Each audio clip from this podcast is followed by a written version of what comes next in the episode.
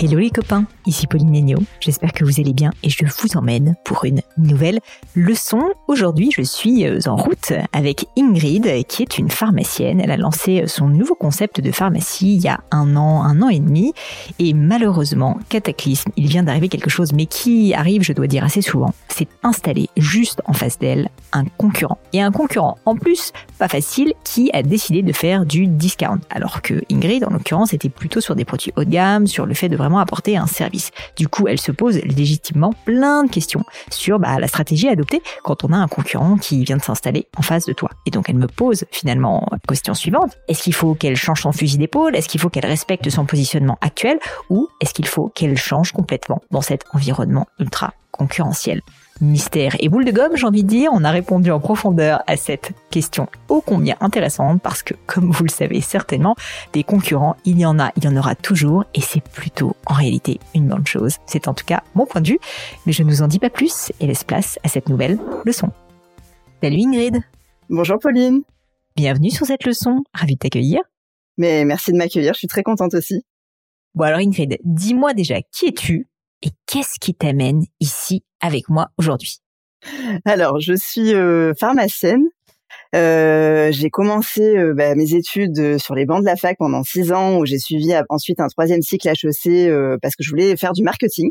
Et puis j'ai travaillé dans l'industrie, dans une dans un gros labo pharmaceutique, et je me suis rendu compte que ces grosses boîtes n'étaient pas du tout faites pour moi. Trop de temps pour organiser une réunion, euh, il fallait être politiquement correct. Enfin voilà, tout ça, ça m'a pas plu. Donc je me suis réorientée vers l'officine.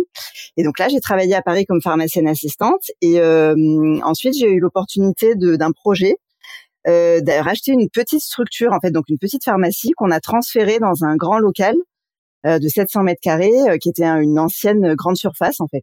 Et là, on a voulu proposer vraiment quelque chose de très différent, innovant, grâce à un groupement qui s'appelle Mediprix et qui propose voilà une atmosphère différente, euh, des, mm, une mise en avant des produits, des corners un peu sympas. Euh, on c'est en fait l'objectif vraiment de cette pharmacie par rapport aux autres, enfin ce qui nous différencie en tout cas, c'est qu'on veut vraiment se centrer sur l'échange humain. Donc euh, mmh tu sais, il y a beaucoup beaucoup de concurrence en pharmacie, il y a énormément de bah boutiques. Euh, et donc nous, notre but, en fait, ça a été, ça a été bon. Hein, on a beaucoup réfléchi à ce qu'on voulait faire, au projet. Et en fait, donc là, on a une proposition qui est assez originale. Euh, donc, on a, c'est une pharmacie dans laquelle vraiment on se sent bien.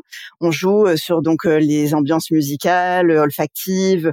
On a trois corners bien distincts. Donc un un corner bébé où il y a une petite maison pour que les enfants puissent s'amuser, mmh. jouer un peu au docteur, une mini pharmacie. Euh, un corner médicinal, donc dans lequel on a un espace végétalisé où on met tout ce qui est nature, les plantes, les huiles essentielles, les gammes bio. Et enfin, euh, un troisième espace euh, dans lequel on a de la parapharmacie, donc avec des produits rétroéclairés, un sol noir un peu quali, voilà.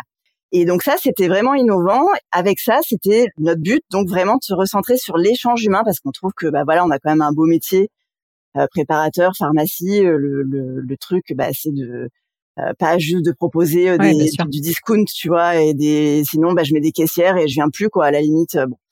Et donc on s'est dit on veut vraiment se recentrer sur l'échange humain, parler aux gens, faire en sorte qu'ils passent un bon moment. Tu vois, il y en a par exemple, c'est la sortie de leur journée presque la pharmacie. Tu vois, les personnes âgées, voilà. Et donc bah c'est vraiment le, le projet, il est né de ça, de se recentrer sur l'humain. Et donc, bah, ça a bien fonctionné. Euh, au début, ça a été un peu dur parce que, bah, voilà, euh, il faut recruter, euh, tout est nouveau. On est parti vraiment de rien, du coup. Donc, bah, il a fallu beaucoup travailler. Et puis, on a eu le Covid, donc ça, ça a été un peu compliqué aussi. Ça nous a complètement désorganisé, même si je te cache pas, évidemment, qu'en termes de chiffre d'affaires, c'était intéressant, c'est sûr. Mais ça nous a, voilà, un peu Comme tu dis, c'était un peu la sortie, quoi, la pharmacie. ah bah, voilà, là, pour le coup, euh, il y avait que nous qui étions ouverts, donc euh, c'est sûr que ça, ça a aidé. Mais en tout cas, euh, en termes de business, nous, ça nous a quand même déstabilisé parce qu'on n'était pas encore fédérés, si tu veux. Tu vois, on venait juste d'ouvrir, donc bon.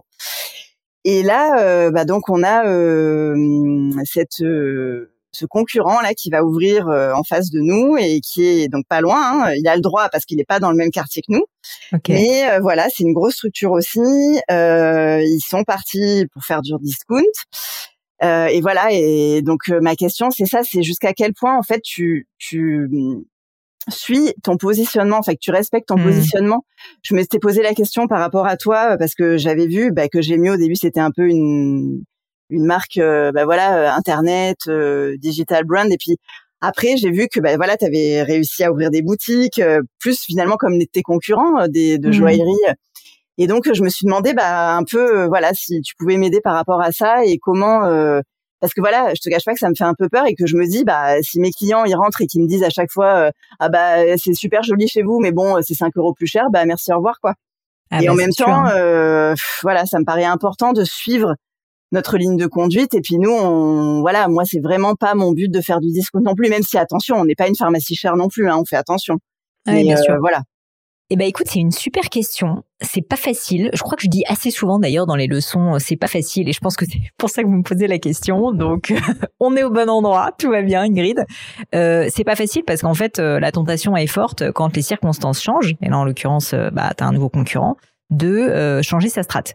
Je te donne un exemple. Nous, quand on a lancé Gemio, euh, on avait no- notre stratégie, on, on voulait quand même vraiment faire de la qualité. Alors, au début de Gemio, on avait peut-être des produits qui étaient euh, moins onéreux que ce qu'on peut avoir aujourd'hui, plus parce qu'en fait, on avait moins de compétences aussi joaillères et donc on faisait des produits plus simples. Euh, mais la qualité était toujours, euh, on va dire, équivalente. Euh, mais, mais euh, tu vois, on avait plutôt envie quand même de démocratiser la, la joaillerie de qualité française, etc. Et à un moment donné, je me rappelle très bien, on a vu euh, débarquer, donc un peu même histoire que toi, littéralement, si je puis dire, en face de nous, puisque c'était sur Internet et qu'ils avaient énormément de moyens, un concurrent qui nous a copié, mais de A à Z, qui faisait la même chose que nous. Je citerai pas son nom, mais globalement, cette boîte d'ailleurs n'existe plus, avec énormément de moyens, parce que c'était une boîte allemande qui euh, avait levé littéralement des, des, je crois, des dizaines de millions d'euros, alors que nous, si tu veux, on était une toute petite boîte. Je te cache pas que le jour où c'est arrivé, euh, j'ai pas, j'ai pas eu le sourire de la journée, et je me suis dit, mais quel enfer, qu'est-ce qu'on va devenir? En gros, ils vont juste faire comme nous, mais en mieux, avec beaucoup plus d'argent, etc. Et en fait, euh, ce qui est intéressant, c'est que ce qui s'est passé, ben, c'est qu'au final, si je te résume l'histoire, ils ont tracé leur route, ils ont fait leur voie, effectivement, eux, sur un aspect assez discount, et nous, ben, on a continué à tracer notre route, notre route sur le fait qu'on voulait un très bon rapport qualité-prix avec Gemio, mais pas non plus dévaloriser le produit et donc en fait ne jamais proposer de remise mais proposer des prix justes de base. Donc avec quand même un peu le côté tu te tires une balle dans le pied parce que quand tu fais pas de remise forcément il y a, pas d'incentive pour les clients à passer commande tout de suite alors que eux c'était l'inverse. C'était en permanence tu recevais des mails toute la journée de moins 30% moins 40% etc donc je te cache pas que les premiers mois ont été assez difficiles parce que bah parce qu'en fait on avait l'impression que tous nos clients allaient vers ses concurrents ou nos potentiels clients allaient vers ses concurrents. Et en fait ce qui s'est passé c'est sur que le moyen long terme en fait heureusement, j'ai envie de dire, euh, on, a peut-être euh, bien bien fait, je ne sais pas, mais on a continué à suivre notre ligne de conduite. Ça nous a fait progresser sur certains aspects parce qu'en fait, on a euh, quand même réfléchi à certains aspects, pas tellement sur les prix, mais sur l'accessibilité du site, avoir, tu vois, des conseillers qui sera qui seraient disponibles à plus de moments de la journée. Donc, la concurrence, en fait, a eu un bénéfice, c'est qu'elle nous a fait réfléchir, elle nous a fait sortir de notre zone de confort sur certains aspects où je pense qu'on aurait évolué plus lentement. Mais à l'inverse, on est resté assez droit dans nos bottes sur bah, nos convictions profondes, en fait, et puis la raison pour laquelle on avait lancé notre marque. Et du coup, ce qui était intéressant, c'est qu'on s'est retrouvé à avoir certains clients qui, en fait, ne se reconnaissaient pas dans des marques discount.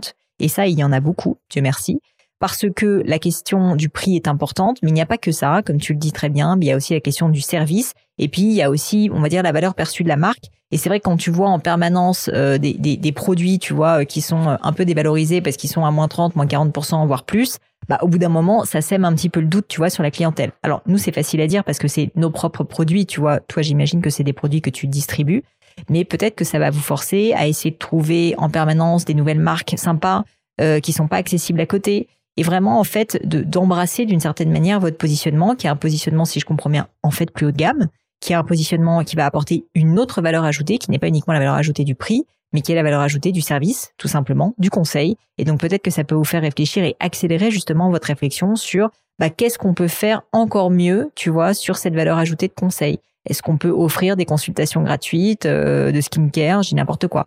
Donc, euh, si tu veux, je pense que si tu vois le, verre à moitié vide, euh, ben forcément, ça va t'embêter parce que tu vas forcément avoir plein de clients qui, avant, naturellement, il y avait qu'une pharmacie dans ce quartier, bah, venez vous voir, qui là vont aller voir les autres parce que ça coûte moins cher. Il y en aura, c'est sûr. La question, c'est est-ce que tu as envie de les avoir ceux-là ou est-ce que tu as plutôt envie d'essayer de capitaliser sur, ben, en fait, ce qui fait votre différenciation, euh, à savoir un vrai service? Et moi, je pense que si, si tu vois un peu moyen long terme, tu as plutôt intérêt à rester finalement sur ce que vous faites bien, parce que d'après ce que je comprends, vous le faites bien et ça marchait. Tu vois, tu, m'aurais dit c'est nouveau, ça, je sais pas si ça va marcher. Je t'aurais dit bon, on sait pas. Mais là, si tu me dis que ça marche, bah autant continuer à le faire. Mais par contre, même j'ai envie de dire double down, comme disent nos amis américains, c'est-à-dire mais faisant encore plus si tu veux, parce que du coup, il faut que votre différenciation soit encore plus palpable pour les personnes qui potentiellement iraient dans les deux pharmacies. C'est-à-dire que vraiment, il faut presque encore plus si tu veux, et nous c'est ce qu'on a fait d'ailleurs, on a été encore beaucoup plus sur du haut de gamme pour vraiment aller, euh, si tu veux, euh, en fait dans le sens de, de, ce qui nous nous plaisait et de nos valeurs. Et effectivement, ça ne plaît pas à tout le monde, mais mais c'est pas grave en fait. Du coup, on attire les personnes aussi euh, bah, qui nous ressemblent et qu'on recherche. Et à l'inverse, bah, les personnes qui voulaient uniquement du discount et c'est très bien, j'ai pas de jugement dessus, bah ils, ils, ils vont pas chez nous et ils vont pas, tu vois, ils allaient plutôt chez chez ce concurrent. Ouais, je pense que toi ça sera la même chose. Enfin, je te rejoins peut-être alors dans ce cas-là, il faut accepter de peut-être dans un premier temps d'avoir une baisse de fréquentation finalement, mais de, se dire bah, ceux-là, euh, est-ce que vraiment euh, ils étaient faits pour être nos clients finalement? Disons que pour le dire autrement, des concurrents ou des changements de circonstances dans ta vie d'entrepreneur, tu en auras toujours.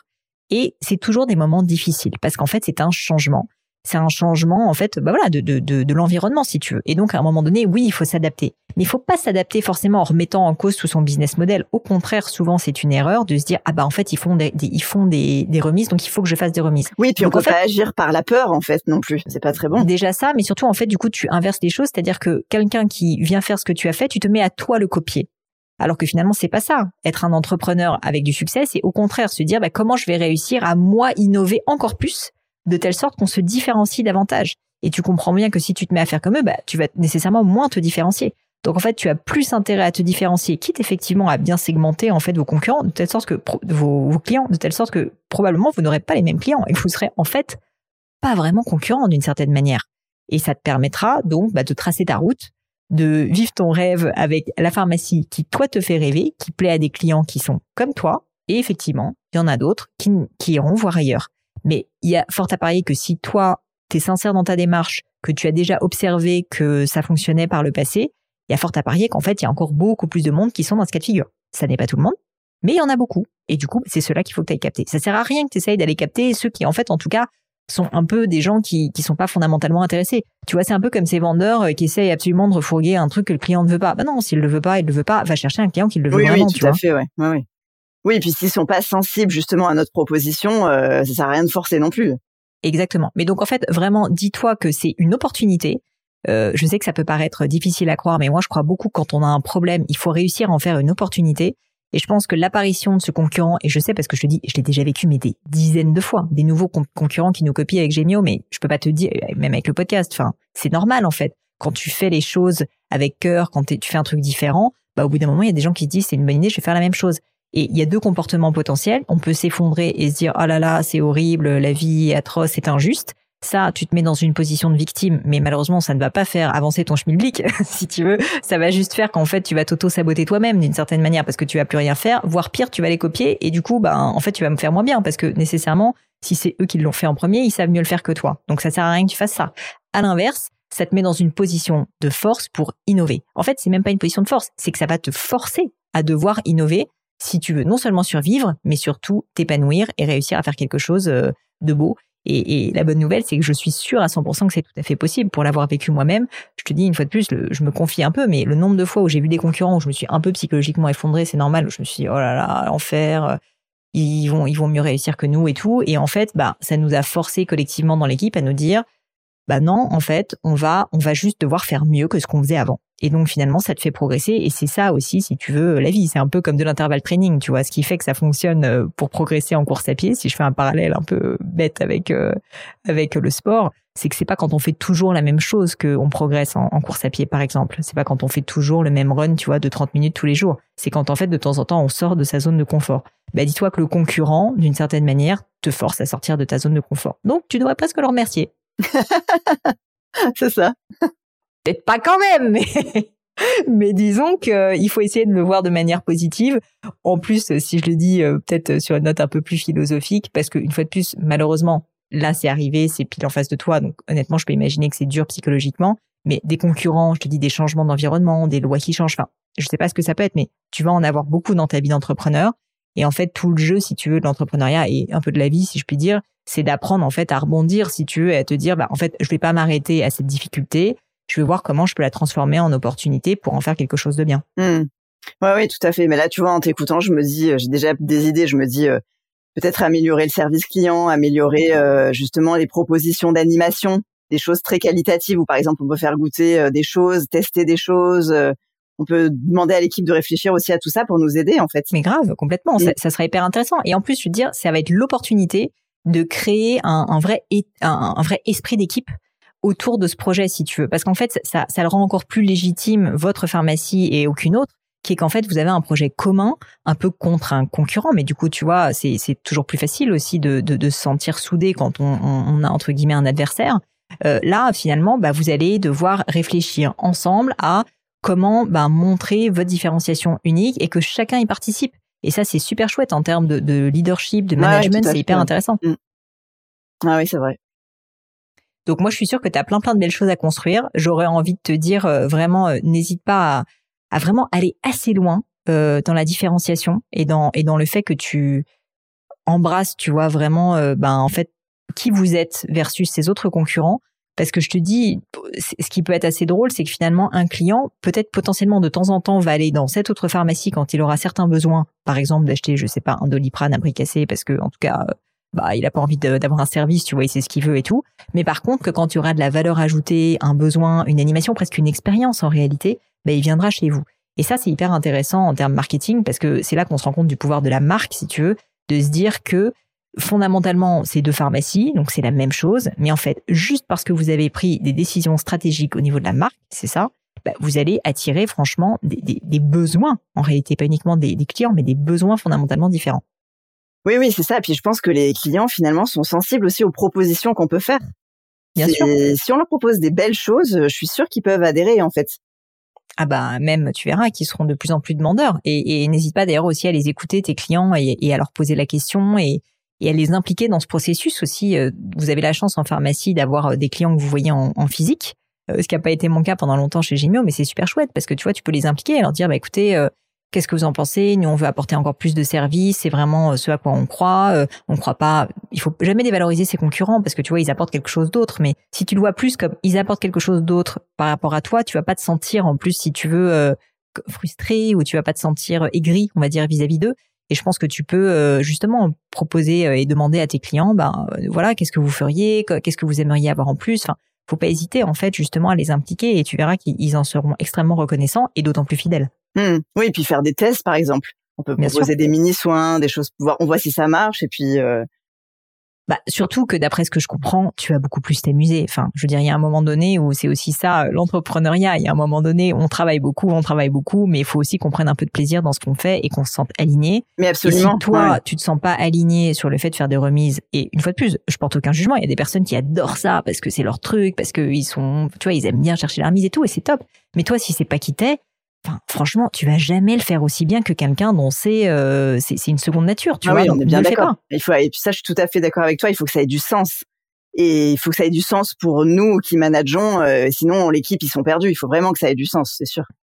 C'est pour ça que je te dis le risque, euh, mais je pense que tu, tu c'est pour ça que tu me poses cette question et le risque, et ça je m'adresse à toi et à toutes les personnes qui nous écoutent, qu'il faut absolument éviter, c'est dès qu'il y a un nouveau concurrent, certes, ça veut dire qu'il faut rebondir et qu'il faut s'adapter et qu'il faut faire des changements potentiels, mais il faut pas aller contre ses propres valeurs. Ça, c'est quelque chose que j'ai vu vraiment très fréquemment, de voir un nouveau concurrent émerger, de se dire ah mais alors attends, en fait, il faut que je change complètement ma stratégie et il faut que je fasse ça. Nous, par exemple, tu citais le cas de passer en physique avec Gemio. Euh, on n'est pas passé en physique avec Gemio et donc on a commencé à ouvrir, des boutiques euh, parce que nos concurrents le faisaient. Non, on l'a fait parce qu'en fait, moi j'avais cette croyance qu'on pouvait, et c'était presque si tu as un parti pris philosophique de me dire je veux vendre de la joaillerie de qualité sur Internet. C'était aussi une question de prix. Hein. Sincèrement, on n'avait pas les moyens au début, tu vois, d'avoir des boutiques. Et puis à un moment donné, quand je faisais, j'adorais parler à des clients et à des prospects et leur poser tout le temps cette question, mais pourquoi est-ce que, qu'est-ce que vous aimez chez nous, qu'est-ce qui vous pose problème, quels sont les freins à l'achat? Quand j'ai compris qu'en fait le fait de ne pas avoir une boutique et de pouvoir essayer était un vrai frein à l'achat, là j'ai changé d'avis. Mais c'est, c'est le marché, si tu veux, qui m'a fait changer d'avis. C'est pas la concurrence.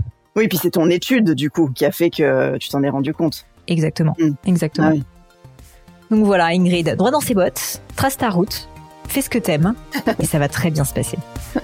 Ben, merci beaucoup, Pauline. Merci à toi. Et voilà les amis, c'est fini pour aujourd'hui. J'espère que cette leçon vous a plu. J'ai pour ma part passé un très bon moment. Bah, si ça vous a plu, vous savez ce qu'il vous reste à faire. N'hésitez pas à diffuser cet épisode, bien sûr, autour de vous, sur les réseaux sociaux, LinkedIn, Instagram et j'en passe. Et puis pourquoi pas un peu de bouche à oreille, hein, de vive voix, ça marche aussi. Et puis, puis surtout, si vous souhaitez postuler à une leçon, eh bien c'est très simple. Vous pouvez me contacter sur mes réseaux sociaux, Pauline sur Instagram, sur LinkedIn, Pélegno sur Twitter. Et puis pourquoi pas avec hello.paulinegno.com. On répond à toutes vos questions. Merci à toutes pour votre attention et puis je vous souhaite une très bonne journée. À bientôt!